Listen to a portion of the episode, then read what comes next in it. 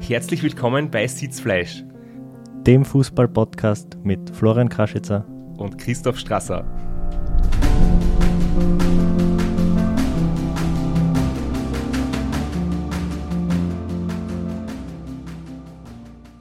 Flo, wie geht's deinem Knöchel, nachdem du die im Ziel des Race Round Niederösterreich verstaucht hast?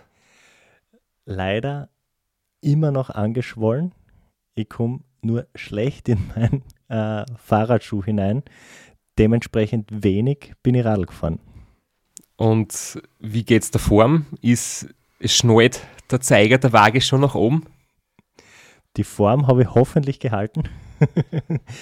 Aber was ich jedenfalls gehalten habe, ist mein Gewicht. Und das liegt sicher auch daran, dass ich, obwohl ich nicht mehr so viel trainiere, trotzdem weiterhin täglich meinen grünen Smoothie von Athletic Greens zu mir nehme.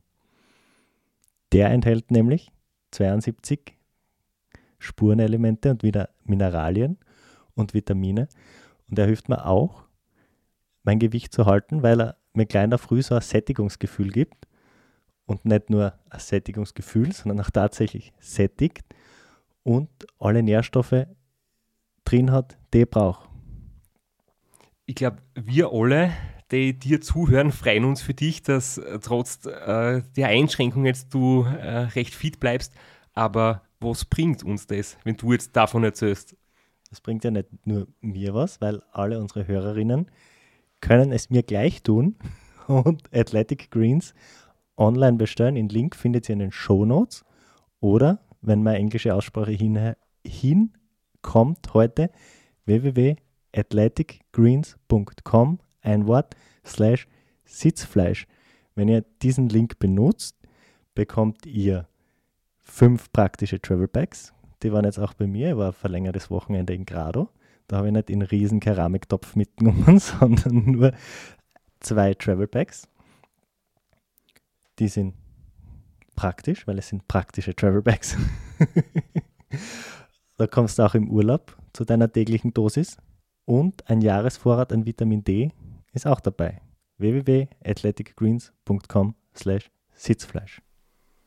Wir haben schon sehr, sehr oft über das Race Across America geredet und immer wenn ich erzähle oder Vorträge mache, dann werde ich gefragt, ob auch Frauen bei dem Rennen mitmachen. Es ist tatsächlich so, dass mehr männliche Teilnehmer sind als weibliche Fahrer, aber es ist überhaupt nicht so, dass du nur männliche Teilnehmer sind. Und von den weiblichen Teilnehmern haben wir eine aus Österreich, die großartig ist. Und ich kann auch sagen, es ist eine große Ehre, dass sie heute bei uns zu Gast ist. Nämlich die Alexandra Meixner, die zweimal das Race Across America gefinisht hat und auch sonst großartige Leistungen und vor allem eine sehr inspirierende Geschichte zu erzählen hat. Hi, Alexandra. Ja, grüß euch. Danke, dass ich da sein darf. Danke fürs Kommen. Wir freuen uns sehr, dass wir es geschafft haben, uns persönlich zu sehen heute einmal. Ja, unser Gespräch oder kleine Vorgeschichte, gell? Es ist ja schon der zweite Versuch. ja.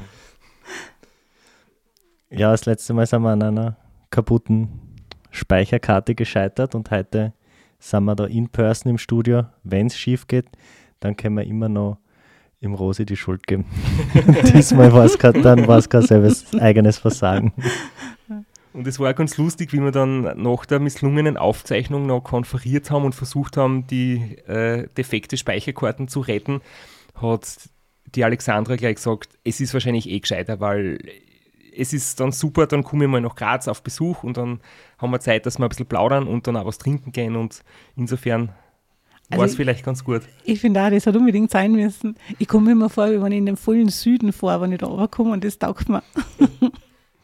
Und heute sind auch wirklich tropische Bedingungen. Es ist ja wirklich der Sommer endlich eingekehrt bei uns. Aber dort, wo du herkommst, nämlich aus dem Waldviertel, ist der Sommer generell anders oder ist er noch nicht angekommen?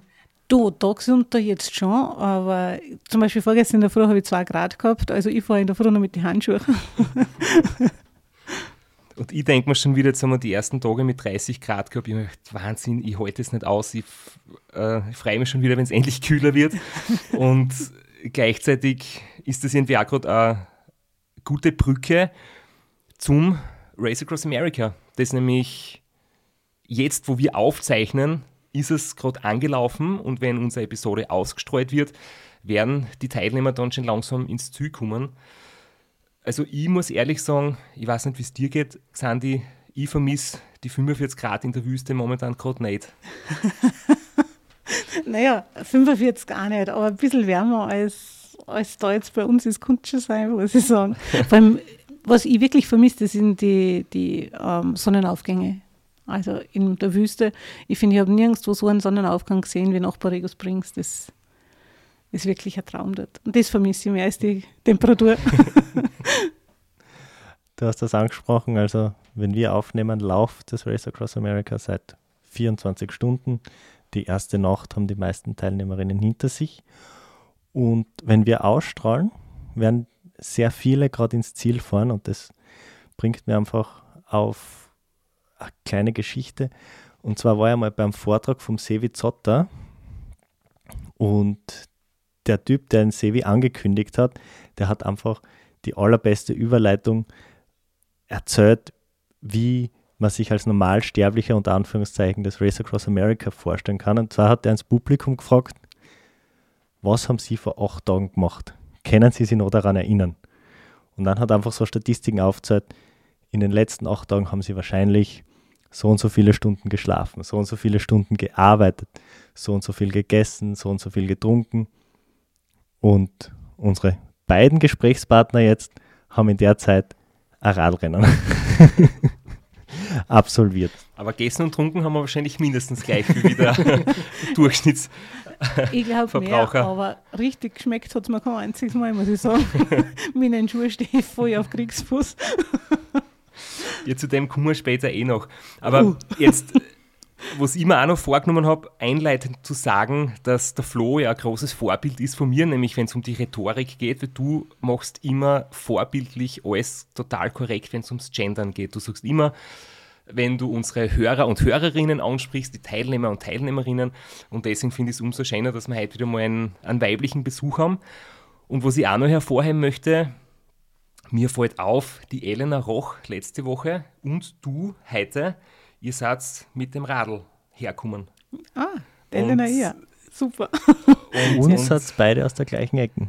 Ja, und unsere männlichen Besucher kommen immer fein irgendwie motorisiert her oder mit den Öffis, aber nicht mit dem Radl. Also irgendwie, was, was, was läuft da? Ja, was die, wir rollen ja aber zu. Ich weiß nicht, wo die anderen herkommen, aber ja, lang genug hat es dauert und endlich haben wir, können wir unsere Quote ein bisschen aufbessern und jetzt gleich zwei weibliche Gäste hintereinander. Und wir freuen uns sehr. Und dann würde ich sagen, wir steigen gleich mitten ein. Vielleicht erzählst du uns einmal, wie du überhaupt zum Sport gekommen bist und wie es dazu gekommen ist, dass du dann 2017 beim Ram am Start gestanden bist. Vielleicht einfach ganz kurz, was waren so deine ersten sportlichen Gehversuche? Flo, gleich einmal zu Anfang ganz kurz gibt es bei mir eigentlich nicht. du musst mich bremsen oder ich müsste mich bremsen, wenn ich zu, mehr, zu, zu sehr aushole. Ähm, ich, mein, ich muss ja sagen, ich bin ein total unsportlicher Mensch gewesen. Ich war im Turnunterricht eine von den zwei, immer die die schlechtesten Noten gehabt hat. Und meine ersten Gehversuche sozusagen waren puncto Laufen. Bin eigentlich übers Laufen zum Sport gekommen. Und zwar aus einem Grund, weil äh, ich eigentlich immer das Gefühl gehabt habe, ich bin viel zu dick und habe ständig Diäten gemacht und irgendwann wollte ich keine Diäten mehr machen und wollte das Essen genießen. Und dann habe ich mir einfach ausgerechnet, so eine reine Einnahmen- und Ausgabenrechnung, wie viel muss ich laufen, damit ich äh, das und das und das essen kann. Und so habe ich dann, wie gesagt, zum Laufen angefangen, bin irgendwann dann einmal, habe ich mich verrennt, also nie schnell, einfach immer nur zum Spaß und immer nur mit dem, so wie die Karotten vor einem Esel, so quasi, habe halt immer Schokolade vor ein, vor ein Auge gehabt, von Inneren. Und dann habe ich halt irgendwann einmal beschlossen, oder äh, ich renne ein Stückchen weiter und dann habe ich mich aber verrennt und bin einen Halbmarathon gerannt, so quasi im Training. Und der Bekannte von mir hat gesagt, du, wenn du einen Halbmarathon rennen kannst, einfach so kannst du einen Marathon anrennen. Und ich habe dann gesagt, ja, nie im Leben, das geht doch nicht. Und drei Tage später war in der Wachau der Marathon und dann haben wir gedacht, na, dann versuche ich es halt. Und es ist eigentlich immer so gewesen, es ist dann auch gut gegangen, jetzt keine Spitzenzeit oder so, aber ich habe mir echt gedacht, das gibt es ja nicht, gell, so Und eigentlich bin ich ständig dann so zum, zum Sport gekommen. Dann habe ich irgendwann gehört, es gibt einen Ironman. Da habe ich mir gedacht, boah, das ist ja übermenschlich. Wie kann man, ich meine, das Schwimmen haben wir gedacht, ja, so ein bisschen planschen, okay. Äh, wurscht wie schnell oder wurscht gell. Aber wie kann man nach 180 Kilometer Radl fahren, dann auch noch einen Marathon rennen? Unmöglich, gell. Und dann habe ich mir aber gedacht, ja, das mag ich auch gerne versuchen, ob ich das kann, gell.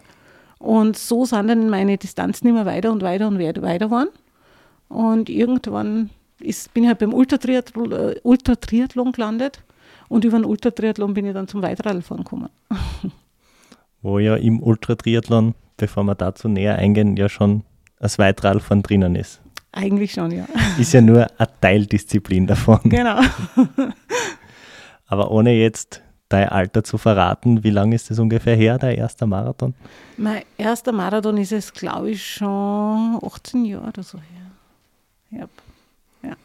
Aber zu die Weitradl, also ich habe dann lange Zeit nichts gemacht, also wirklich nur so zum Vergnügen gelaufen ein bisschen und dann immer ein bisschen gerade.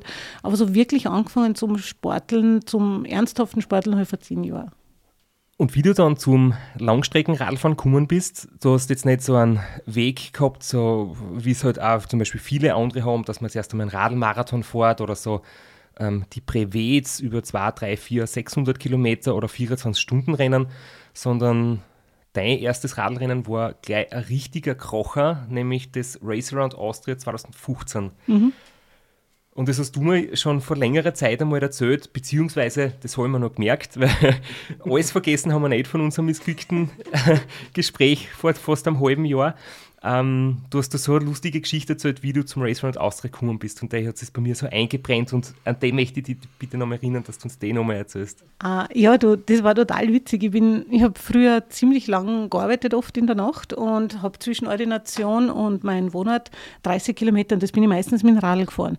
Und bin einmal so um 10, 11 am Abend heimgefahren und mir kommen da radeln entgegen, hinter einer ein Auto mit riesengroßer Beleuchtung und Mutztrara und Bum Bum und auch Musik und so weiter. Und ich habe mir gedacht, was machen denn die, die ihren da? und habe dann immer erfahren, dass es dieses Race Around äh, Austria gibt und habe mich halt damit einmal ein bisschen auseinandergesetzt, weil ich mir gedacht habe, was ist denn da los? Und weil dann immer wieder ein paar Leute vorbeikommen sind eben, also in der, ich glaube auf die 30 Kilometer ich zwei oder drei Radlfahrer ihm da begegnet mit dem. Dann bin ich gleich daheim im, heimgekommen und habe dem Walter gesagt, du Walter, weißt du, ich habe der Radlfahrer begegnet mit einem Murz äh, Rad rumherum und dann sind wir eben draufgekommen, das ist bei uns vor der, vor der Haustür so quasi, das Restaurant Austria. Und habe ich recht interessant gefunden und dann habe ich eben mitgekriegt, dass äh, im nächsten Jahr war das dann, dass ein Bekannter von uns, der Schrenk Stefan, eben da im Team mitgefahren ist. Und da habe ich mich so richtig damit auseinandergesetzt. Gell. Also da sind wir dann auch auf der Strecke gestanden und haben die Leute angefeiert und habe ich recht lustig gefunden eben. Ja, und das war dann so ein bisschen ein Interesse, das, das erwacht ist. Und im nächsten Jahr war es dann soweit? Genau, ich meine, an und für sich komme ich ja vom Ultratriathlon. Gell? Äh, ich meine, böse Leute und böse Zungen sagen immer, die Triathleten sind die, die nichts Gescheites kennen. Von überall nur ein bisschen was. Und wie gesagt, die kommen halt vom Ultratriathlon. Und ähm, in dem Jahr war dann eigentlich nichts. 2015 war kein Wettbewerb, im 14er Jahr habe ich da damals meinen ersten Zehnfachen gemacht. Und eben in 15 Jahren war keine Veranstaltung und ich habe mir dann gedacht, was tue ich, was tue ich? Und ich meine, ich glaube, eine Vize-Weltmeisterschaft habe ich dann, ja genau, da war dann eine Weltmeisterschaft, wo ich mitgemacht habe und im Juli und sonst war halt das ganze Jahr nichts. Und wie gesagt, ich habe den Stefan kennengelernt und der hat dann gemeint, naja, er möchte das im 16er Jahr solo fahren und für ihn wäre das ein total gutes Training so für Organisation und so weiter, für Solofahren, wenn er mir das organisieren würde. Und ich meine, das war ein reiner Glücksfall für mich. Gell? Wenn du denkst, ich habe wirklich nur mit dem Radl fahren müssen dann oder dürfen und alles andere hat er für uns organisiert. Also uns sage ich jetzt, weil sonst organisiert man ja mein Mann alles. Aber auch er hat sich da mal zurücklehnen dürfen. Und wie gesagt, der Stefan hat einfach das ganze Equipment, alles gehabt, zur Verfügung gestellt und so. Gell. Also war wirklich ein Glücksfall und war eine Wahnsinnserfahrung. Also ich war sowas von geflasht von dem, weil dieses Teamgefühl, das da ist, ja, das hat man beim Ultratriathlon wieder anders. Ja, du hast mit Betreuer und anderen Athleten einen irrsinnig guten Kontakt, aber wirklich dieses Teamgefühl, das beim Weitradfahren ist, das ist unbeschreiblich. Das kann man sonst nicht erleben, finde ich. Und deswegen war ich echt, echt happy, dass ich das eben machen habe dürfen. Und wie gesagt, das ist mir wirklich zugefallen. Ja, weil das Glück muss man mal haben. Andere organisieren da monatelang und müssen ausfindig machen, wie und wann und was. Gell. Und ich habe es wirklich organisiert gekriegt. Also ich bin Stefan jetzt noch dankbar. Und das hat im Ganzen, wer hat auch die, mehr als die Hälfte vom Crew gestellt, von der Crew gestellt, mit, seinen, mit seiner Familie. Und das war wirklich einfach nur ein Traum. Du haust das jetzt einfach so rein, als wäre es das Normalste von der Welt. Vielleicht könntest du ganz kurz einmal erklären, was ein Ultra-Triathlon ist und wie man da Vize-Weltmeisterin werden kann. Vielleicht einfach nur, also was ich jetzt aus meinen Notizen da rauslesen kann, die zehnfache Distanz. Und dann gibt es dann nochmal zwei Möglichkeiten, entweder einfach die Distanzen mal zehn oder zehn Triathlons hintereinander. Genau. Also es ist so beim Ultratriathlon, im Prinzip Ultratriathlon bedeutet immer mehrfaches eine Ironman-Distanz. Und du hast immer zwei Varianten. Die eine ist die Continuous-Variante, das heißt, wenn du zum Beispiel einen 5-fachen, 10-fachen, 20-fachen machst als Continuous, musst du zuerst die ganzen Distanzen schwimmen. Also bei den 10-fachen sind es dann eben 38 Kilometer schwimmen. Dann alles nacheinander radeln, also 1800 Kilometer radeln und dann 422 laufen. Und diese, wie gesagt, nennt man dann entweder Klassik oder Continuous-Variante und dann gibt es noch die One-by-Day-Variante, wo du wirklich einen Tag nach dem anderen, das heißt, du fängst immer um sieben in der Früh, wurscht, wenn du fertig wirst mit einem anderen Ironman, du fängst um sieben in der Früh wieder im Wasser an. Und dann halt 15, 20 Mal, 30 Mal. Es ist ja dann komplett egal, ob 15, 20 Mal spielt keine Rolle ist. Irgendwann zählst du dann eh nicht mehr mit. nice. Also wenn du das erzählst, das wirkt alles so, alles so mühelos und noch ganz viel Spaß und dass das halt schon wahnsinnige Leistungen sind. Wie lange ist man bei einem zehnfach Continuous Ironman ungefähr unterwegs? Weil ich denke mal, ähm, ich denke jetzt einfach so an die Zeiten, die man kennt, so die Weltrekorde liegen so bei acht Stunden. Und ich denke mal, vielleicht kann man es mit zwölf Stunden 14, 16 Stunden für einen, wenn man es ein bisschen gemütlicher macht und sich Reserven aufgehalten und das dann mal 10, dann ist man irgendwie schon bei fast einer Woche oder so in der Größenordnung? Ja, also es ist so, bei der One-by-Day-Variante pendelt man sich dann wirklich auf eine gewisse Zeit ein. Ich meine, ich habe das meistens in der Schweiz gemacht, im Buchs, da ist es relativ warm. Äh, das heißt, ich war oft dann dazwischen einmal kalt duschen und so, weil du hast das eigentlich nicht wirklich eilig. Ja, also das klingt jetzt blöd, aber bei einer, bei einer Einzeldistanz will jeder auf Geschwindigkeit gehen. Und beim Ultratriathlon geht es meistens nicht mehr, mehr darum. Also da bleiben die anderen zum Beispiel stehen, wenn du dann am Botschen hast. Und sogar der Erste, ja, der Erstplatzierte, der bleibt stehen und repariert da dein dein Radl quasi. Weil ob du jetzt eine halbe Stunde früher oder später ins Bett kommst, ist eigentlich wurscht. Meine, zum Beispiel beim 20-fachen One by Day, das war total nett. Wir haben die meisten in einem Hotel und da hat es noch ganz wenig Zimmer gegeben mit einer Badewanne. Die anderen haben alle in der Dusche gehabt. Und wir haben uns dann oft ausgemacht, wenn wir gesehen haben, okay, der eine ist heute beim Rennen ein bisschen schneller, weil wir dann oft zu dritt in der Badewanne, also nicht zu dritt auf einmal in der Badewanne waren, ja, sondern hintereinander, haben wir immer oft dann gesagt, okay, naja, wenn du jetzt fertig wirst, dann lass mir ich Gleitzeit und ist dann vorher noch oder ich renne halt dann gar nicht so geschwind, damit dann die Badewanne schon wieder frei war, so quasi. Und also das ist wirklich eine ganz eine nette Situation. Wie gesagt, ganz anders als beim Weiterroll von meinem Team wieder, aber auch wieder was Wunderschönes eigentlich. Und ich meine, da habe ich mich zum Beispiel einbindelt auf ca. 14 Stunden pro Tag beim 20-fachen. Ähm, und bei der Continuous-Variante ist es so, dass du immer länger brauchst als bei der One-by-Day-Variante. Also ein 20-facher Continuous ist nicht so lang, wie wenn du die, also sondern viel, viel länger. Also du kannst im Prinzip 30 Prozent mehr Zeit rechnen. Ähm, die 10-Variante, da habe ich damals den World Record gehabt mit, ah, schlag mich 149 Stunden oder so. Also, nein, 149 Stunden Blödsinn. Äh, 14 zehn, zehn Tage. Nein, ich kann es nicht einmal sagen. Ich glaube, glaub, vielleicht können wir da ganz kurz auf, ja, auf deine Website verweisen. Deine ganzen Rekorde stehen dort, glaube ich, auf, aufgelistet. Ich weiß nicht, das ist für mich immer sowas von unwichtig. Gell? Ich meine, das war zum Beispiel beim ersten zehnfachen waren bei dir, äh, da bin ich eineinhalb Jahre drauf, äh, später draufgekommen, eben wie wir Sponsoren gesucht haben fürs Ra äh, der Walter hat ihm so geschaut, was es für Sachen gibt und so weiter. Und dann schreibt er mir plötzlich ein WhatsApp und schreibt, was die, du hast den Weltrekord vor eineinhalb Jahren gemacht in der One by Day Variante, die echt, das habe ich überhaupt nicht gewusst. Gell. Also eben, es ist die Zeiten beim Ultradrittel und das Ganze ist eigentlich überhaupt nicht wichtig. Gell. Das ist irgendwie, ja. Immer da auf meine Notizen eigentlich aufgeschrieben, wie ich die begrüßen wollte. Das habe ich jetzt natürlich schon wieder vergessen gehabt, aber da wollte ich aufschreiben, dass ich eben niemanden kenne, der immer so ansteckend gute Laune hat wie du und dem eigentlich die Ergebnisse gar nicht wichtig sind, sondern du machst es wirklich aus Spaß an der Bewegung und das hat man jetzt gerade, glaube ich, ganz deutlich gesehen, weil du vergisst gedacht, selbst komplett auf deine Zeiten, dass du irgendwann einmal erreicht hast. Das spielt für dich keine Rolle, oder? Es Nein. geht ums Erlebnis. Ja, überhaupt nicht. Ah. Aber ich wollte eh schon fragen, ob wir das nicht rausschneiden können. ich glaube, das lassen wir drin. Zeiten werden dann wichtig, wenn andere Leute für die Sponsoren suchen. Dann. genau. Aber trotzdem ist es dann so, dass im Prinzip jeder beginnt jeden Tag wieder in der Früh neu und das heißt, der schnellste und der langsamste werden alle zehn Tage brauchen. Genau. Und der erste Platz ist halt dann nur, wer insgesamt die Stunden weniger hat. Das heißt, wenn du wirklich, weiß nicht, vier Tage mit zehn Stunden gehabt hast, dafür die anderen mit 16 Stunden äh, und einer ist konstant immer mit, weiß nicht, 11 Stunden 50 unterwegs, so quasi, da wird dann schon die Zeit hergenommen dadurch. Da braucht man da jetzt dann den Flo, der das ausrechnet. Also, genau. Ich glaube, das Prinzip ist, ist klar jetzt für jeden verständlich, bevor wir uns da jetzt weiter einlassen drauf. Aber du hast gesagt, du bist dann Marathon gelaufen und dann Ultra und dann Ultra-Triathlon.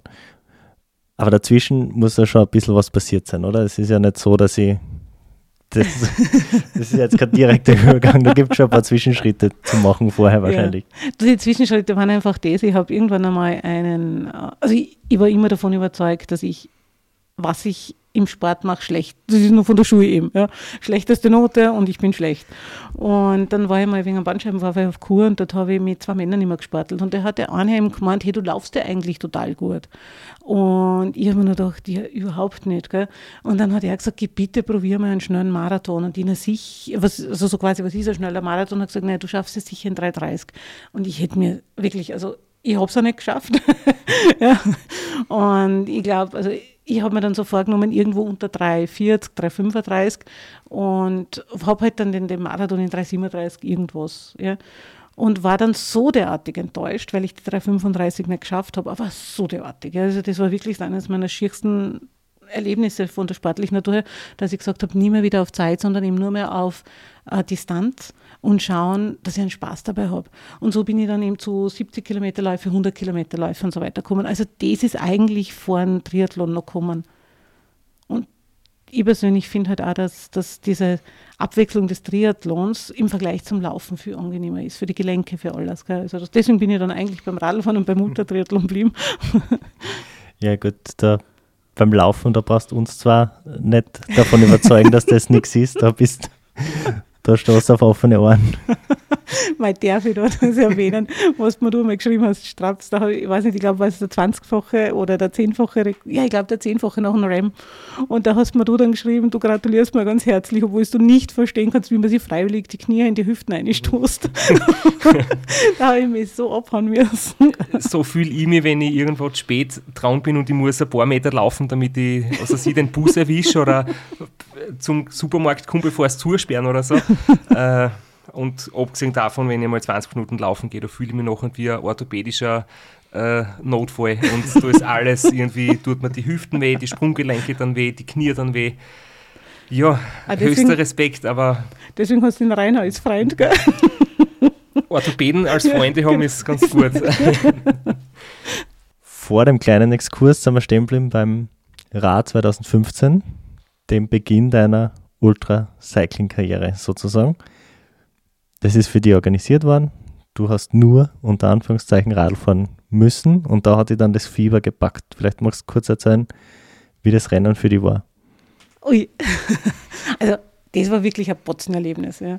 Ähm, ich, also ich weiß nur ganz wenig Sachen, muss ich ganz ehrlich sagen. Ich weiß nur äh, fast nichts bis halt die erste, weiß nicht, Pause da in Gmünd, bei, in der Heimat so quasi, wo alle gejubelt haben, was mir total taugt und immer schon vorkommt, bin wie ein Hero. Gell?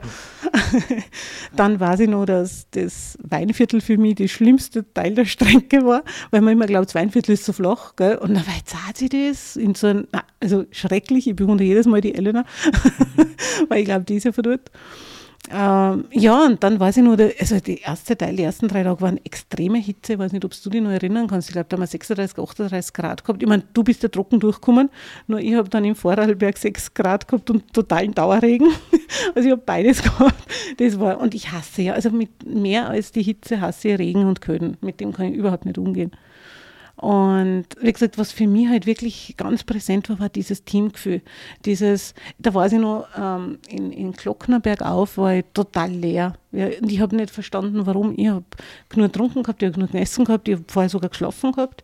Und ich war leer, ich bin nicht aufgekommen. Und dann so dieses Team, wo, die, wo eine von den Begleiterinnen gesagt hat, du Xandi, ganz wurscht, was ist, du bist eine Kämpferin und wir machen fertig. Und wenn wir es nicht in der Zeit wenn du es nicht in der Zeit schaffst, ist es auch wurscht, wir fahren das fertig. Gell?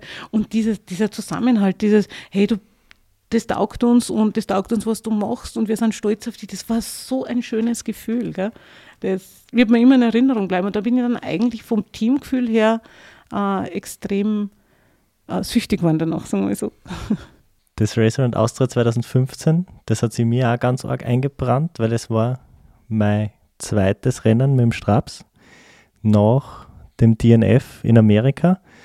Und ja, das war ganz speziell auch von den Emotionen her im Ziel. Das war ganz irre. Und auch was du gesagt hast, die, die ersten Tage in der extremen Hitze, die waren brutal. Du darf ich verweisen, weil du gesagt hast, das ist dir nur besonders gut in Erinnerung auf unsere allererste Episode in der ersten Staffel, da haben wir uns quasi vorgestellt, was ist das für ein Podcast, wer bist du, wer bin ich? Und da haben wir als Einleitung ein paar Erlebnisse erzählt vom Rad 2015, falls das jemand nachhören möchte. Um jetzt der Xandiker Sendezeit wegzunehmen. Aber du hast gerade erwähnt, dass du die Elena bewunderst. Sie kommt mhm. aus der Gegend und für die war das dort zuvor gar nicht lustig. Ich möchte jetzt nochmal ähm, quasi einen lieben Gruß ausrichten. Die Elena hat in der letzten Episode erzählt, dass du mitunter der Grund warst, dass sie damit angefangen hat, weil du hast sie inspiriert und sie hat das bei dir miterlebt und hat gesagt, hey, super mhm. Geschichte, das möchte sie auch probieren. Also da schließt sie ein bisschen so der Kreis. Ja. Also und das ist ganz kurz, Entschuldigung, das ist auch das, was mir aus dem letzten Gespräch mit dir, was wir leider nicht aufgenommen haben, in Erinnerung geblieben ist, weil du auch gesagt hast, du möchtest da andere Frauen vor allem inspirieren. Mhm das war mir ja total wichtig insofern, weil, wie gesagt, ich habe ja gar nicht, ich kriege es im Nachhinein immer mit, was für ein Glück ich habe. Ähm, und, und dass ich, ich ja, ich traue mir es fast gar nicht sagen, ja. Ich gehe mir so, so blind in etwas rein, so blauäugig. Ja. Ich denke mir immer, das muss interessant sein, das muss super sein, was ist so ganz viel flasht und enthusiastisch und merke eigentlich im Vorhinein gar nicht, was das alles vielleicht für Strapazen, auch fürs Team und so weiter bedeutet. Gell. Und von daher ist es ja für mich immer dann erst im Nachhinein, wo ich mir denke, oh, das ist jetzt gegangen. Oh, wie war denn das? und ich habe dann eben nur mitgekriegt, weil das habe ich vorher alles nicht gewusst. Ich, mich nie, ich, mir, ich beschäftige mich mit keiner Strecke, weil ich dann Angst gekriegt ja, Also ich schaue mir nie vorher eine Strecke an. Wurscht ob beim Ra, beim Rem oder sonst irgendwas. Ich will es nicht wissen, weil sonst, habe die, sonst fällt das Blauäugige und das Naive. Und im Nachhinein habe ich ihm dann erst gesehen, dass ich die erste Österreicherin war, die das Rad gefahren ist. Und was mir dann getaugt hat, weil ich wirklich von ganz vielen Frauen Zuschriften gekriegt habe, hey, das ist super und jetzt habe ich einen Mut gekriegt, dass ich auch, und also ich habe mir nie 10 Kilometer Rennen zutraut und jetzt renne ich 10 Kilometer, weil ich mir gedacht habe, ja, wenn die Xandi das schafft, dann schaffe ich 2200 Kilometer, dann schaffe ich 10 Kilometer laufen. Und das hat mir dann immer so getaugt. Gell? Ich mir gedacht, ah, spitze. Und im Jahr nach mir war wieder Österreicherin am Start und so. Gell? Und dann war eben die Anna Bachmann, wo ich mir gedacht habe, oh, super, endlich, ja, das ist, und weil ja die so super gefahren ist. Und also das ist das, was mir dann so taugt, weil man denkt, wenn nur eine sich dann denkt, wenn die komische Zuschicken das auch schafft oder macht, dann schaffe ich das da auch. Dann wäre das echt ein Traum, gell? so ein bisschen den Mut weitergeben, dieses, ja. Glaubst du generell, wenn wir jetzt gerade auf das Thema kommen sind, bevor wir jetzt dann über das Race Across America ein bisschen mehr reden, ähm, einfach Frauen im Ultraradsport. Es gibt natürlich äh, weniger Teilnehmerinnen als Teilnehmer. Ähm, aber wie siehst du die, die Rolle oder also die, ähm, die Voraussetzungen, so die Unterschiede zwischen den körperlichen Voraussetzungen, aber auch vielleicht den mentalen Sichtweisen von Männern und Frauen? Vielleicht noch kurz zur, als Hintergrundinfo, du bist Gynäkologin, also du warst übers, übers weibliche Geschlecht im wahrsten Sinne des Wortes sehr viel. aber ja, wie, wie siehst du das? Äh, ich, mein, ich kann es jetzt nur auch für meine Generation ein bisschen jünger sagen, weil es, ich glaube schon, dass zum Glück die jungen Frauen jetzt viel selbstbewusster sind. Aber ich habe das einfach so in meiner Generation erlebt, dass ganz viele Frauen eigentlich schon im Vorhinein am Mut genommen wird, so äh, Männer werden oder, oder junge Burschen. Ja, bei uns zum Beispiel, wie ich aufgewachsen bin, es hat keine Turnvereine, gar nichts gegeben, es hat einen Fußballverein gegeben. Und da waren Mädchen nicht zugelassen. Ja, das war einfach, das ist nicht einmal hinterfragt worden. Feuerwehr, Frauen nicht, also Mädchen nicht zugelassen. Das war alles nicht da. Und das heißt, irgendwie war das so, dass wir uns das ja wahrscheinlich in unserem Alter gar nicht zutraut haben. Bundesheer, ja, nicht zugelassen. Ich meine, ist jetzt, ob du das dabei sein magst oder nicht, aber du hast nicht einmal die Chance gehabt eigentlich, ja.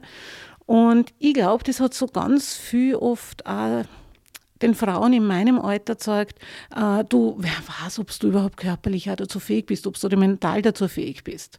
Also ich glaube, dass das schon so indirekt, also man hat es nicht einmal sagen müssen, gell, sondern ist indirekt drüber gekommen, das ist was für die starken Männer. Und wie gesagt, dieser, dieser Mut oder so, ich sage immer, ich bin ein verbotzter Bub gewesen. ich war die sechste von sechs Mädels, äh, die jüngste eben. Und ich wollte für meinen Vater immer ein Bub sein. Und deswegen habe ich früher schon immer irrsinnig viel Arm druckt gegen Männer und halt solche Sachen gemacht. Gell? Und einfach nur um zu sagen, ja, und ich bin ein Bub für meinen Papa. Gell? Und deswegen glaube ich, bin ich schon so ein bisschen in dieses, ähm, in dieser Einstellung eingerutscht, ich versuch's und ich will es euch sagen. Ja? Also bei den Motorradtreffen, ich bin ja früher Motorrad gefahren, äh, war das immer so, dass ich mir gedacht habe, äh, bei den ganzen Bewerbe, Seilziehen und und und, ja, ich stehe da jetzt meinen Mann als Frau und deswegen war das für mich nie so ein Thema und ähm, also ist nie so ein Thema. Eben wie gesagt, das war immer dieses Thema für mich eigentlich schon. Ich würde es auch kennen. Und ich glaube aber, dass für diese viele Frauen diesen Mut einfach nicht gehabt haben. Diese, ich sage immer, diesen Hochmut vielleicht. Also dieses, und ich sage es und ich will es sagen. Und ich glaube, dass ich deswegen auch zum Teil sehr stark mit dem Motorrad gefahren bin und so. Gell? Also das einfach nur, weil ich den Männern oft beweisen wollte, hey, ich kann das auch. Und äh, ich hoffe, dass die junge Generation da jetzt sowieso ein bisschen selbstbewusster ist, aber im Frauen in meinem Alter, ein bisschen jünger und so weiter, dann zu sagen, hey, es geht einmal darum, es sich träumen zu wagen, ja, überhaupt es sich zuzutrauen, weil also dieser Spruch, if you can dream it, you can do it, der gefällt mir total gut, weil eigentlich muss man zuerst einmal dran denken, dass man es vielleicht machen könnte, weil erst wenn man sagt, vielleicht geht das oder, oder das wäre vielleicht auch was für mich. Sobald man es drinnen hat und als Ziel hat, kann man es eh ansteuern. Und ich glaube, dann geht es auch. Es geht wirklich um das sich trauen. Die Antwort, kurz zusammengefasst, das Patriarchat also. Nein, das klingt immer so negativ, Dings gegen. Nein, aber das, ja. das ist schon auch eine Erfahrung, die, ich glaube, wir können für uns beide sprechen, wir auch machen, dass sehr viele Männer am Start und so ein Ultrarennen, ich bin auch ein Beispiel, komplett schlecht vorbereitet, mit wenig Trainingskilometer in den Beinen und sagen, sicher, warum sollte ich das nicht schaffen können? Und bei Frauen sieht man das einfach sehr viel weniger. Ja. Ich meine, das, das erlebe ich schon als Trainerin auch, dass ich ganz viele Frauen habe, die eben sagen, Mann, das geht nicht und und und. Die sind so gut, so gut. Ja? Aber die trauen sich immer, wie du sagst, die, also ich kenne von meinen Athletinnen keine, die eigentlich sagt, das probiere ich jetzt einfach und wenn es nicht funktioniert, dann funktioniert es nicht. Dann ist das auch eine Erfahrung, aus der ich was lerne. Ja? Ich sage nicht einmal, dass das dann ein Misserfolg ist oder so. Es ist eine Erfahrung. Und ja, also ich, ich glaube schon, dass da vielleicht der große Unterschied ist, weil ich bewundere immer meinen Mann, der mit zwei bis vier Stunden Training in der Woche an zehn Wochen macht und so. Das würde sich sonst wahrscheinlich eine Frau nicht trauen. Ich kann das auch, was der Flo gerade gesagt hat, irgendwie unterschreiben, wenn ich manchmal einfach Fragen kriege oder gebeten werde um ein paar Tipps oder so. Und dann fragen wir halt einfach Leute in der Vorbereitung auf ein, auf ein sehr langes Radrennen. Da kriege ich oft auch den Eindruck, Männer sagen, die überschätzen sich selbst ein bisschen. Ich bin super, ich bin stark, ich bin super drauf und ich schaffe das sicher. Das habe ich von Frauen eigentlich noch nie gehört. Frauen sind eher wirklich äh, zu zaghaft vielleicht, obwohl sie super gut vorbereitet sind, du hast das eh, eh gerade gesagt. Aber andererseits kommt man vor, dass Frauen dann zäher sind. Wenn sie sich echt was in den Kopf gesetzt haben, dann ähm, ziehen sie das vielleicht eher durch und werfen nicht das Handtuch so schnell. Und irgendwo habe ich auch schon mal gehört, es kann auch vielleicht daher kommen, dass Frauen evolutionär die Kinder zur Welt bringen und deswegen vielleicht mehr Schmerzen aushalten können als Männer, die dann halt den berühmten Männerschnupfen haben und dann wird alles gleich übertrieben und sie sind schwer krank und jetzt ist Schluss. Ja. Und Frauen können ja dann doch mehr ertragen, wenn es sein muss und werfen nicht so schnell das Handtuch. Also ich glaube, wenn, wenn, wenn sie Frauen in den Kopf setzen, dann können sie das schon wirklich, wirklich beißen. Also wirklich beißen. wirklich über, über Schmerzen drüber gehen, die unvorstellbar sind. Das habe ich wirklich schon erlebt. Ich meine, bei Männern genauso. Gell? Ich meine, jetzt mal zum Beispiel bei einem Ultratriathlon äh, wirklich Frauen gesehen, die, die haben wirklich, da waren die Füße nur mehr Blasen. Da hast du keine Füße mehr gesehen von lauter Blasen. Und die kennen weiter. Also das ist für mich selbst unvorstellbar, dass das eigentlich geht. Und ja, ich meine, gut, wiederum habe ich einen Mann gesehen, der hat einen, äh, den hat es geschmissen beim, bei einer Kurve beim Ultratriathlon eben am zweiten Tag. Und am dritten ist er noch bis zum Laufen gekommen, also an dem Tag noch weiter. Und dann hat er gesagt, nein, für lauter Schmerzen, es geht nicht mehr. Dann ist er Röntgen gefahren, hat er einen Oberschenkelhalsbruch gemacht, gehabt. Das heißt, er hat noch eineinhalb Tage eigentlich mit dem. Also ich glaube, wenn man sich in den Kopf setzt, und da sind wir schon also ich glaube, dass wir zumindest als Frauen den Männern auch nichts, wenn wir es uns zutrauen, nichts nachstehen im, im Mentalen gell? oder, oder im Körperlichen. Ich meine, ja, natürlich von der Leistung her, es ist biologisch einfach so, dass man von der, vor allem von der Geschwindigkeit her limitiert sind oder so. Gell? Aber ich meine, es ist wirklich von der Ausdauerleistung her, ich glaube. Nach dem Ra 2015, ich habe da in den Notizen stehen, du fährst eigentlich kein Rennen zweimal. Du bist da das ist da so zugefallen, sagst du selbst, das Rad 2015. War danach irgendwie das Ziel gerichtet aufs RAM oder ist das auch so passiert oder hast du da gezielt strategisch darauf hingearbeitet? es ist so peinlich. Jetzt, jetzt kommt die beste Geschichte, jetzt freue ich schon drauf. Nein, das ist, also im Nachhinein ist mir wirklich peinlich. Das, sagt man eigentlich immer an meinem Mann so, äh, weißt du, was du jetzt eigentlich für ein Blödsinn geredet hast? Na, weil ähm, ich kriege dann irgendwann einmal ein, also über dich natürlich, Straps, habe ich dann das Race Across America kennt, weil vorher hat es mir überhaupt nichts gesagt von Ra und dann eben über die, dich gegoogelt und ja, und auf jeden Fall kriege ich dann ein E-Mail, äh, eine Gratulation, ich habe mich für das RAM qualifiziert. Und ich habe das Mail den Walter weitergeleitet und habe nur dazu geschrieben, im Hahaha, die wissen ja gar nicht und ich, haha, ich das RAM und qualifiziert. Also ich habe das wirklich als Spaß gesehen, als ich habe mir gedacht, die halten mich zum Neuen, die verarschen mich auf gut Deutsch. Gell. Und ja, dann bin ich aber irgendwie draufgekommen, okay, das ist wirklich so ein Qualifikationsrennen und Dings und Natürlich hat es mir dann auch keine Ruhe lassen. Äh, habe mir aber gedacht, na, eben Finanzierung, Crew, das ist alles viel zu kompliziert. Und äh, da hat dann aber wieder Stefan auch gesagt, du Xandi, das machen wir. Ja, nächstes Jahr habe ich zwar keine Zeit, 2016 habe ich keine Zeit, dass ich das organisiere, aber für 2017 organisiere ich das. Und es ist mir wieder zugefallen. Ich meine, ich habe dann auch, also da war der Stefan auch dann so nett und hat mir wirklich Sponsorsuchen geholfen und also das war wirklich ganz, ganz viel Hilfe von Walter, die ganze Organisation gemacht, das äh, eben der Stefan die ganze rundum ähm, Sponsoring, äh, also Technik organisiert, eben Thomas organisiert, der dann immer seitdem meine, meine Rennen mit Equipment ausstattet und so. Also ich habe wirklich nur Klick. du hast es jetzt im Off so locker lässig äh, eingeworfen, dass wir da fast nicht drüber hinweggehen können. Wir wollten jetzt eigentlich direkt ins RAM 2017 einstarten, aber dann sagst du so, ja, 2016 war eigentlich nicht viel. Ah ja, der 20-fache Ironman, da habe ich einen Weltrekord gemacht. Vielleicht möchtest du ganz kurz sagen, was da passiert ist. Ähm, ja, eben wie gesagt, in, in Bux in der Schweiz werden immer meine Lieblingsrennen organisiert, einfach weil die Organisation vom Dani einfach ein Traum ist. Also da es immer klar, das Rennen haut vollkommen hin. Und der hat immer einen 20-fachen One bei D mit seiner Crew, mit seinem Organisationskomitee eben gemacht.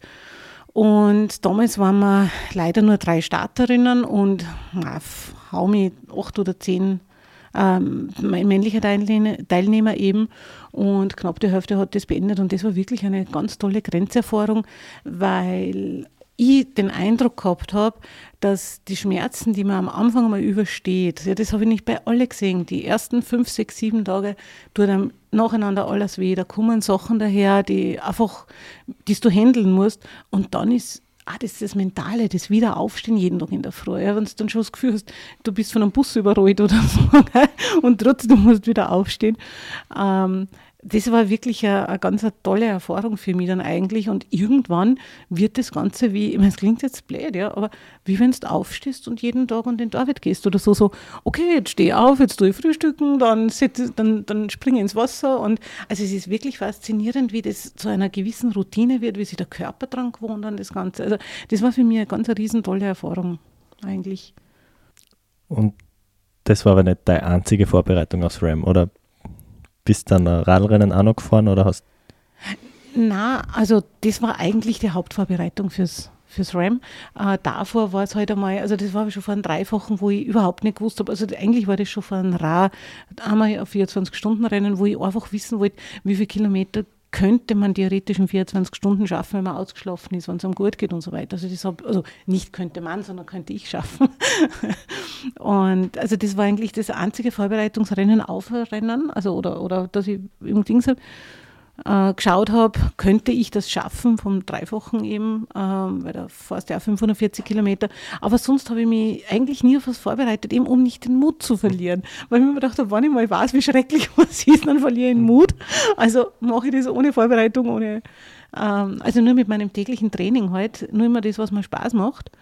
Ähm, ja, um, um nicht den Mut zu verlieren man darf jetzt nicht glauben, dass du jetzt nicht trainierst also, oder nicht viel trainierst, aber du, du, machst jetzt nicht noch Trainingsplan und noch Intervall und alles, was der Flo und ich schon erzählt haben und, und der Max, unser, äh, also mein Coach quasi, äh, ein FTP-Test mit 20 Minuten Vollgas und die Wattmessung und das Ganze, das ist nichts für dich. Oder du fährst mehr noch Gefühl und viele Kilometer, verbindest das mit deinem täglichen Arbeitsweg. Genau früher zumindest, also weil jetzt vorher mehr auf der Walzen, weil ich ja ähm, den Arbeitsplatz daheim habe.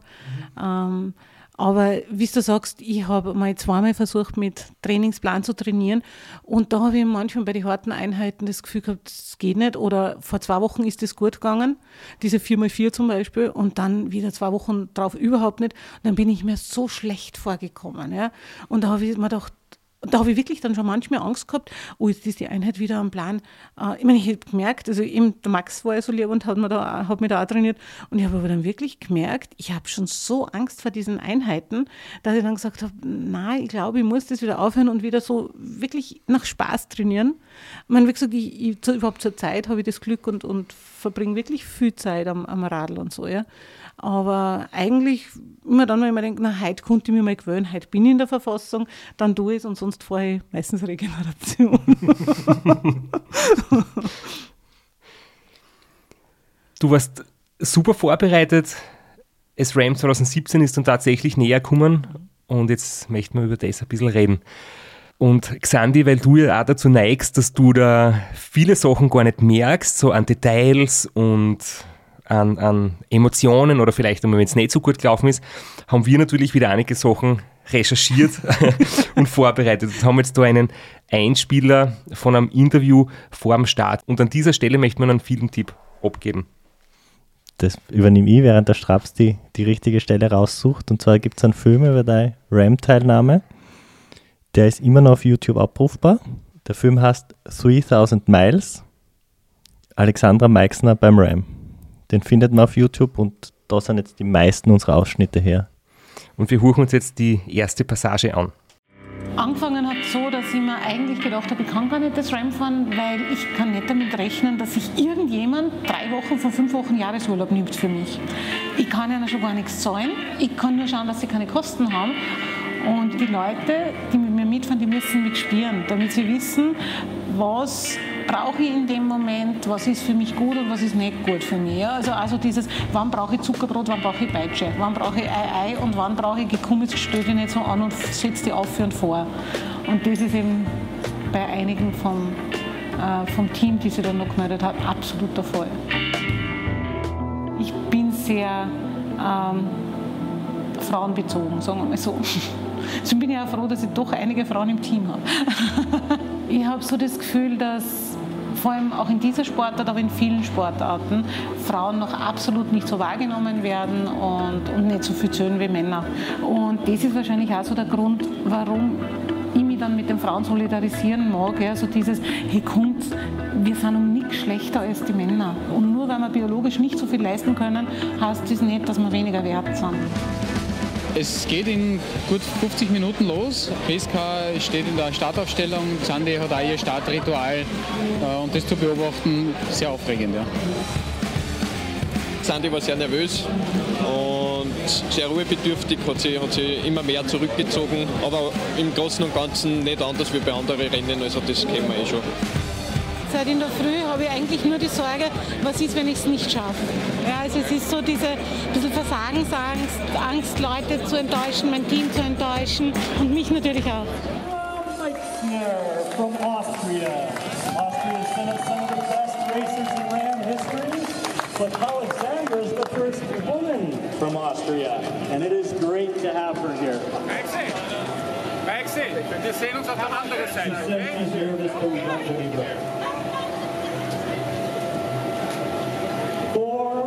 Three, two, one.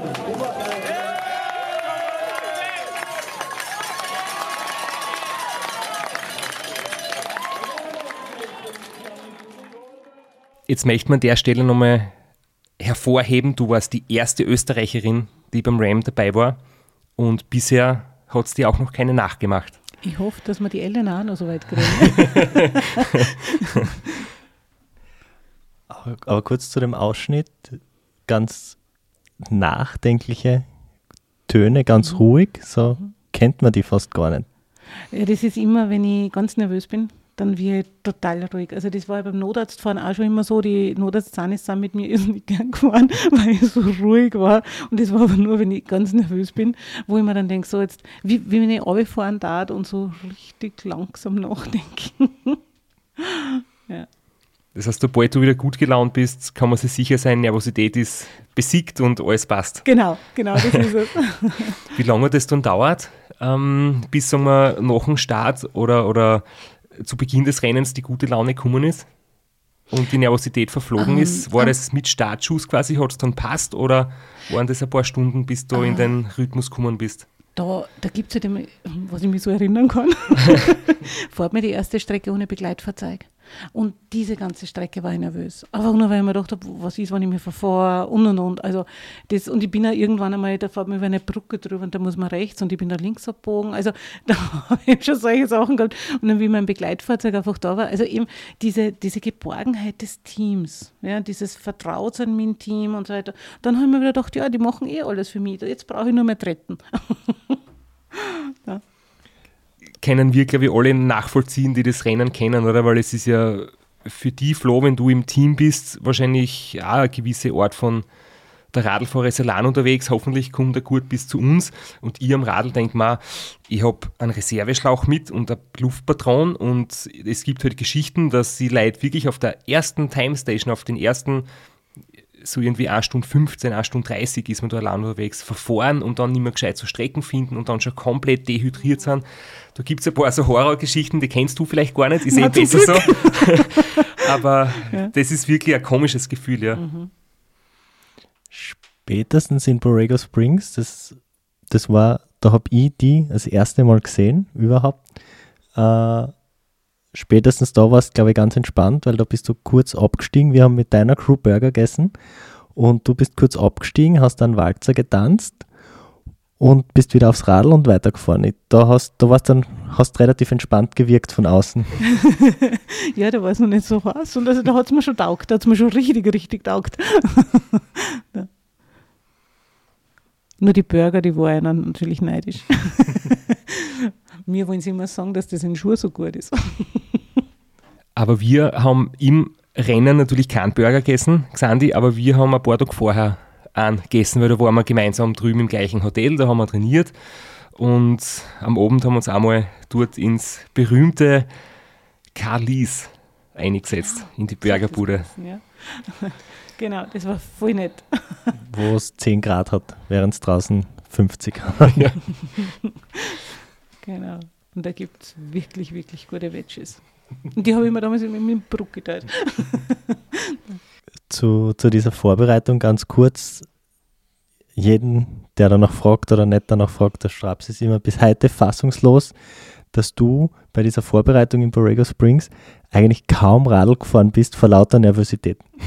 Ja, wir waren extra, glaube ich, eine Woche früher dort, damit ich mich akklimatisieren kann und dort fahren kann.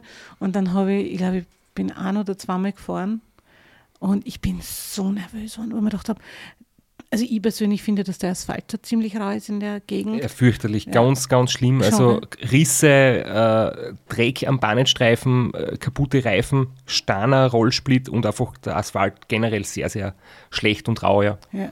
Und das ist mir eben dann so, wo ich mir gedacht habe, und was die, da, da habe ich mir wirklich gedacht, man, ich komme ja überhaupt nicht weiter, wie wenn man picken da auf dem Asphalt. Und da war ich so entmutigt, wo ich mir gedacht habe, dann habe ich, glaube ich, auch irrsinnig viel Gegenwind gehabt und habe überhaupt keinen Schnitt zusammengebracht und habe mir nur gedacht, so, ich brauche gar nicht starten, das geht nicht. Und daraufhin bin ich dann echt nicht mehr, mehr gefahren. Also wir sind extra Wochen früher vor in Borrego Springs gewesen und ich bin keine 100 Kilometer da gefahren. Weil da bin ich nämlich schon ein bisschen nervös, wenn ich mir gedacht wir, wir haben irgendwie so unsere Zimmer so gegenüber gehabt oder wir haben so auf die andere Terrasse irgendwie gesehen. Das ist so in, in, in Halbkreisform irgendwie angelegt, dieses Motel.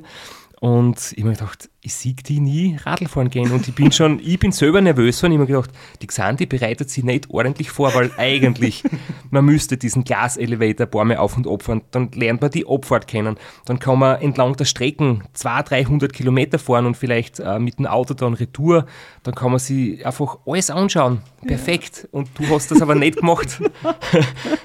ich meine, den Glaselevator bin ich einmal dann aufgefahren. Und die Abfahrt, der war sehr, weil, weil es ihm so geheißen hat, die Abfahrt ist so tricky. Und ähm, ja, ich bin überhaupt im Bergabfahren ganz, ganz, ganz, ganz schlecht. Also haben wir gedacht, das mache ich einmal. Aber wie gesagt, und da war der, der da gescheiter und so. Also eigentlich, und das war dann eben, die, ich glaube, am letzten Tag. Also wenn ich gleich in die Richtung gefahren wäre, dann glaube ich, wäre es gescheiter gewesen. Nein, also da, da, bin ich ganz, also ich, ich, weiß selber nicht, was da ist, gell, aber da bin ich irgendwie wie gelähmt und eben, also ja nach deinem Walzer bist das dann aber gefahren. Wie, wie ist dir gegangen, die, die ersten Tage durch die Wüste? Wie, wie war das für dich? Das war ja, da bin ich in die Nacht reingekommen und das war so geil. Da habe ich Rückenwind gehabt, das weiß ich noch. Es war so wahnsinnig warm, was ich ja immer vom Waldviertel nicht gewohnt bin. dann so dieses überhaupt kein Verkehr. Ja. Also es war wirklich gerade die ersten Nächte und das war 2019 dasselbe, dieser gerade diese Strecke nach Borrego Springs, die ist für mich immer was ganz was Schönes. Also da, da hat es mich dann auch gewundert, weil was ich da untertags im Neck geschafft habe, dass ich äh, eben überhaupt keine Geschwindigkeit aufgebracht habe im Training, äh, das ist dann so geil dahingegangen. Also da, hm. ja. Und Borrego Springs ist ja bekannt für die Sternennächte. Das ist die Dark Sky Community. Da gibt es ein paar Städte weltweit, die irgendwie zu dieser Community kehren. Da wird dann auch immer um 10 Uhr oben, glaube ich, alles abgeschaltet. Da gibt es keine Straßenbeleuchtung, keine Reklameschilder, nichts mehr. Und da ist einfach wirklich stockfinster und da fahren ähm, von der ganzen Welt teilweise ähm, Leute hin, um Sterne zu schauen. Das ist von dem her wirklich bekannt. Und wenn man da in der Nacht dann durchfährt oder 100 Kilometer später, wo es dann dunkel wird, das ist schon echt wirklich, wirklich beeindruckend. Ähm, kennst den David Misch, du bist ein guter Freund von dir und den habe ich ja auch kennenlernen dürfen. Und der und der Sebi Zotter, die haben nämlich auch gesagt, was, alles, die ganzen Strapazen vorher, weil es ist ja wirklich wahnsinnig viel Organisation und ähm, es gibt ja viele Leute, die schon sagen, eben wenn du am Start stehst, hast du schon so Großartiges geleistet, ja, eben die Crew zusammengestellt und äh, das Ganze, äh, dass du dann eigentlich schon so quasi ähm, eine, eine ganz tolle Belohnung verdient hast. Und die Belohnung ist eben dann Borrego Springs mit der Nacht dort und so. Also äh, das ist so erhebend. Und wie gesagt, ich habe mich so drauf gefreut, weil es wirklich anstrengend war, nervlich anstrengend bis dorthin so quasi.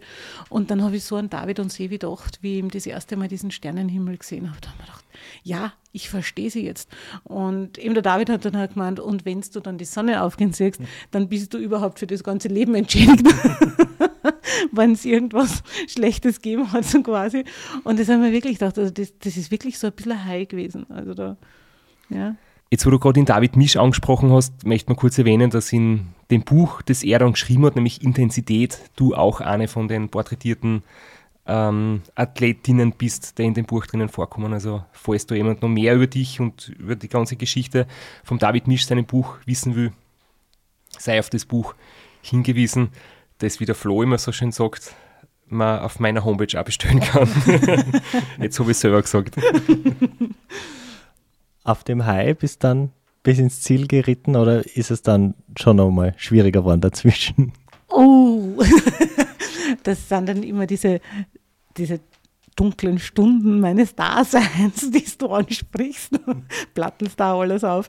Äh, ja, vor allem, wenn du meine Crew fragst. Weißt, für mich, ich sage immer, diese Rennen, ganz wurscht, ob Ultratriathlon oder das Weitradfahren, irgendwann ist es wie eine Liebesgeschichte. Ja du warst im Nachhinein, du leidest währenddessen und und und. Ja, dieses und im Nachhinein siehst du eigentlich immer alles so ein bisschen in einen, in einen äh, Softfilter drinnen. Ja, es ist dann alles nur mehr schön und das ganze Schier ist nicht mehr, mehr da.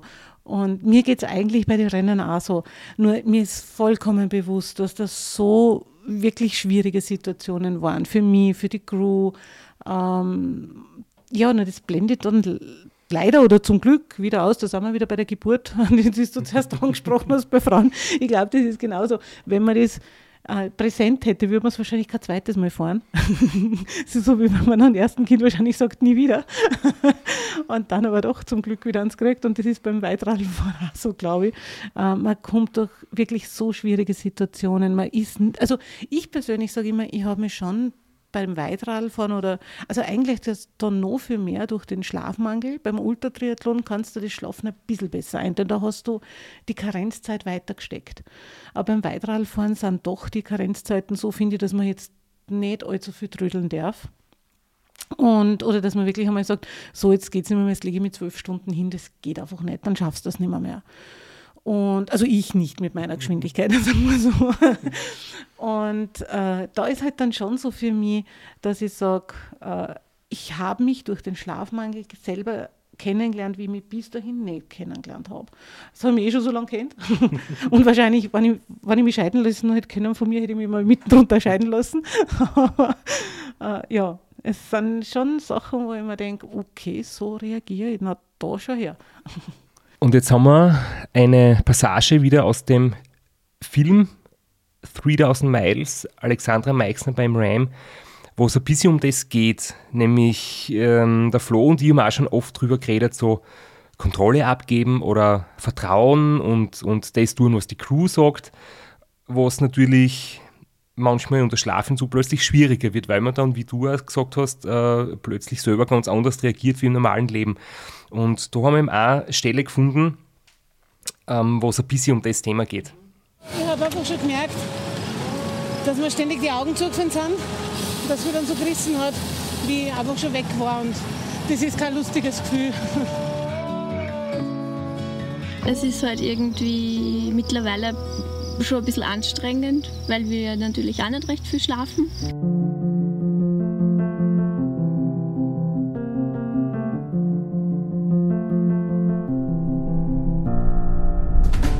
Also ob wir da eine halbe Stunde brauchen oder fünf Minuten, ich könnte es nicht sagen. Aber es bleibt überhaupt sehr viel Zeit, finde ich, mit Umziehen auf der Strecke. Gell? Dadurch, dass ich sehr temperaturempfindlich bin, es ist, glaube ich, eher ein bisschen ein Herumtrödeln oder ich, ich weiß es nicht, wie ich sagen soll. Wobei die Xandi jetzt mittlerweile eh schon sehr bemüht ist, weil sie weiß, dass wir auf dieses Pausenmanagement da irgendwie sehr viel Wert legen. Aber es ist halt immer so, sie will viele Sachen selbst machen und halt die Kontrolle über, über das alles behalten. Ich liebe diesen Ausschnitt, weil er so schön ehrlich ist. Und das zeigt aber auch, dass ihr innerhalb des Teams ein sehr gutes Vertrauen habt, dass äh, dein Crewmitglied so offen das in die Kamera sagt, weil im Team Strasser, wir untereinander, wir haben ein paar Jahre braucht, bis wir so ehrlich zugeben können, ja, Ram ist Glas, aber es gibt Schichten, die zahlen sie einfach unendlich dahin und man ist froh, wenn man endlich im Wohnmobil ist. Und ich finde es einfach großartig, dass das in der ersten Teilnahme, dass du so eine super Crew zusammengefunden hast, die so offen reden können. Ja. Also ich muss überhaupt dazu sagen, ich liebe die Passage auch von der Krise, weil ich habe das Ganze natürlich nicht mitgekriegt.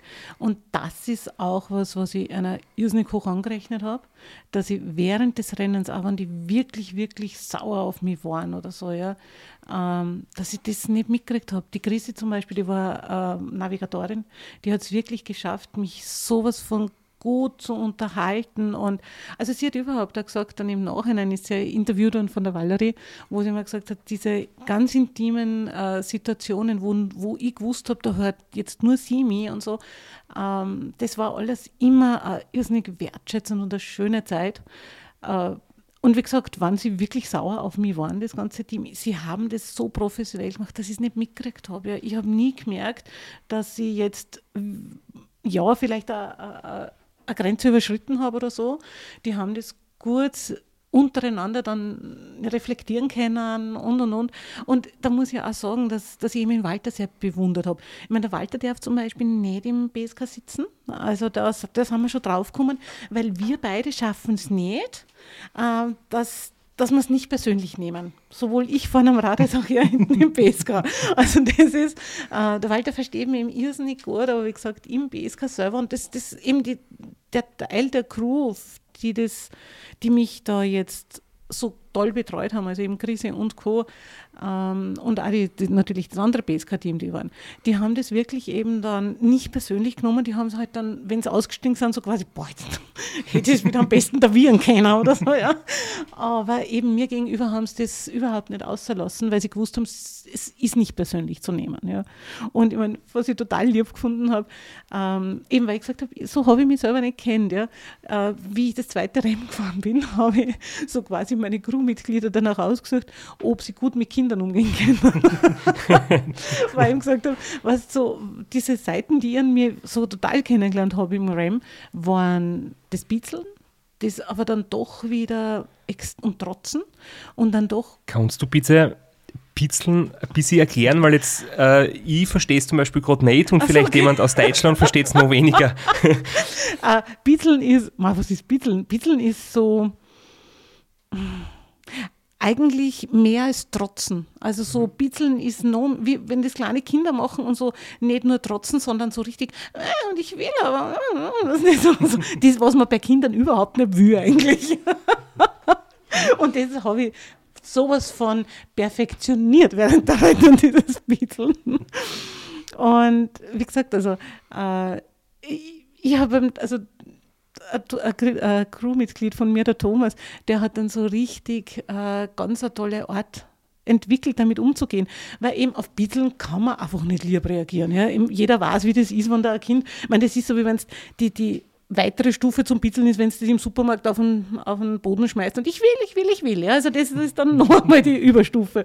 Und je mehr ich aber bitzelt habe, umso Weniger haben natürlich die anderen damit umgehen können, waren dann ein bisschen schroffer und so weiter. Und wenn die schroffer waren, dann habe ich noch mehr ein bisschen. Das ist ja dann so weit gegangen, bis ich dann nichts mehr geredet habe. Ja, also dann ist das Trotzen gekommen, da rede ich nichts mehr. Und äh, ich habe mir dann gedacht, das war zum Beispiel immer, ich habe anscheinend, ja, ich weiß es ja nicht, aber das erzählen sie mir dann immer, äh, wenn ein Auto entgegenkommen ist, vor lauter Müdigkeit und endlich ein Licht, ich bin immer auf das Licht zugefahren und ich bin anscheinend immer ganz, ganz weit links kommen, bis, auf, die bis auf den Vorstreifen um. Und hinter mir haben sie dann immer schon vorbereitet, Xandi, vor rechts! Ja? Und ich habe mir gedacht, ich fahre ja eh rechts, ja, weil ich habe ja rechts von mir den weißen Streifen gesehen, nur dass das die Mittellinie war, habe ich nicht gewusst. Und auf jeden Fall äh, habe ich dann immer gedacht, ja, ich fahre eh so weit rechts und und und. Gell? Und je mehr die aber dann geschrien haben, vor lauter Panik, vor lauter Angst um mich, ja, umso mehr habe ich getrotzt, nichts mehr geredet und habe mir gedacht, ja, Streifen ist ja eh rechts von mir, was wollen sie? Und der Thomas hat dann eben, deswegen habe ich gesagt, ich habe dann schon so meine Crewmitglieder noch ausgesucht, wie gut können die mit Kindern umgehen, weil er hat dann immer gesagt, Xandi, für mein Herz, fahr ein bisschen weiter rechts. Und ich habe mir dann nur gedacht, ich weiß zwar nicht, warum das für sein Herz so gut ist, aber dann tue ich es halt. Bin halt über die Linie drüber gefahren und dann war ich endlich wieder auf meinem Fahrstreifen. also er hat wirklich das, das, dieses einerseits dann manchmal schon streng, und aber dieses liebevoll und dieses Ei, Ei, ja, das habe ich ganz viel braucht. Und wie gesagt, also das, das war halt auch so so eine, eine Lernphase. Gell? Dieses, ich habe es erst lernen müssen, die anderen haben es lernen müssen. Ja.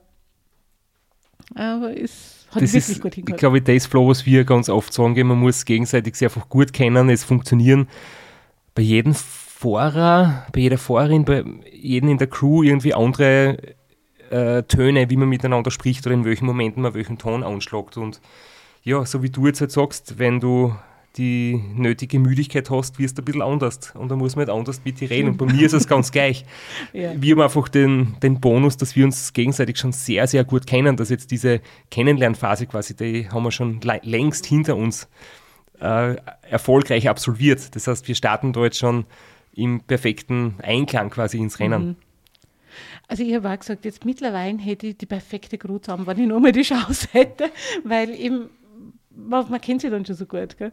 Das war zum Beispiel, also wie gesagt, mit, mit irgendwie einem schroffen Ton kommt man bei mir zu ganz wenig anscheinend. Was ich so weiß, habe mir jetzt zum Beispiel auch die Tricks erzählt. Ich war bei der letzten RAM Wohnmobilfahrerin eben und die war halt dann so fürs Aufstehen, Aufwecken und so weiter zuständig.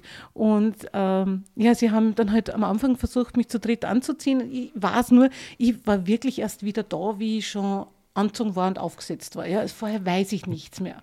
Und sie und äh, eben vor allem der Stefan, die haben das, sie ist Krankenschwester, also sie kann das wirklich einem im, im Liegen anziehen. Ja. Also das ist einfach perfektioniert. und dann war es halt so anscheinend, sie hätten vorher schon noch versucht, mich die ersten paar Tage versuchen wollen, mich munter zu kriegen dabei. Ja? Und haben es aber nicht geschafft. Und dann war halt eine vom Team, die hat dann immer, jetzt wach endlich auf und wir müssen auch aufstehen und wir schlafen auch wenig wegen dir und so weiter. Und ich habe, ich Trix hat gesagt, ich war tot. Wie gesagt, ich weiß es nicht mehr, ich habe nicht reagiert und gar nichts. Ja. Und dann hat ihm der Trix nur gemeint einmal, du, ähm, weißt was, geh einfach aus zu der, wir machen das schon. Und ich bin anscheinend dann dort gelegen und ich habe gesagt, aber ich habe wirklich nichts mitgekriegt und habe beide Daumen, Daumen hochgegeben und sie hat gesagt, und dann habe ich wieder vollkommen funktioniert, weil sie haben mich halt wieder so, ja, verhätschelt. ich weiß noch, mit jemanden aus deinem Betreuerteam geredet und du hast dann einmal so das Handschuhe anziehen, war ein bisschen ein Thema. So, du hast dann die Handschuhe äh, selber nochmal anzogen, weil du wolltest. Okay, das weiß ich gar nicht mehr. ähm, du wolltest sie irgendwie so ja. anzogen haben, wie du sie selber anziehst und nicht ja. von einem anderen anzogen kriegen. Ja. Also mir ist es ganz viel bewusst bei, beim Helmaufsetzen. Also da von den Handschuhen, das weiß ich gar nicht mehr. Aber so Stirnband und Helm, äh, das, ist, das ist ganz Dings, weil ich dann immer das Gefühl habe, jetzt rutscht es mit den Augen oder ist das zu hoch und und und. Also das, das, da ist mir schon bewusst, dass ich oft den Helm nochmal aufgegeben habe, das Stirnband selber gerichtet habe und ja, also da muss ich schrecklich sein. Also dass mir die manchmal wirklich da schießen wollen, das ist mir vollkommen klar. ja. Also ich denke mir nämlich immer, so blöd das jetzt klingt, wenn ich dann einmal pflegebedürftig wäre im Altersheim, ja, die kriegen wenigstens Zeit dafür, aber die Crew kriegt ja nichts Zeit dafür und müssen das auch mitmachen. ja. Xandi, du hast uns ja anfangs schon darauf hingewiesen, dass deine Antworten oft ein bisschen länger ausfallen. und jetzt haben wir fast die Zeit übersehen. Unser Vorschlag ist, wir machen uns jetzt einen Kaffee, eine kurze Pause und in der nächsten Episode machen wir dann einfach dort weiter, wo wir jetzt aufgehört haben. Und aufgehört haben wir mitten im RAM 2017. Mein Vorschlag, das noch fertig zu machen, wurde, bin überstimmt worden. ja, der Straußkinder durch meine Logerö, also fertig machen geht nicht.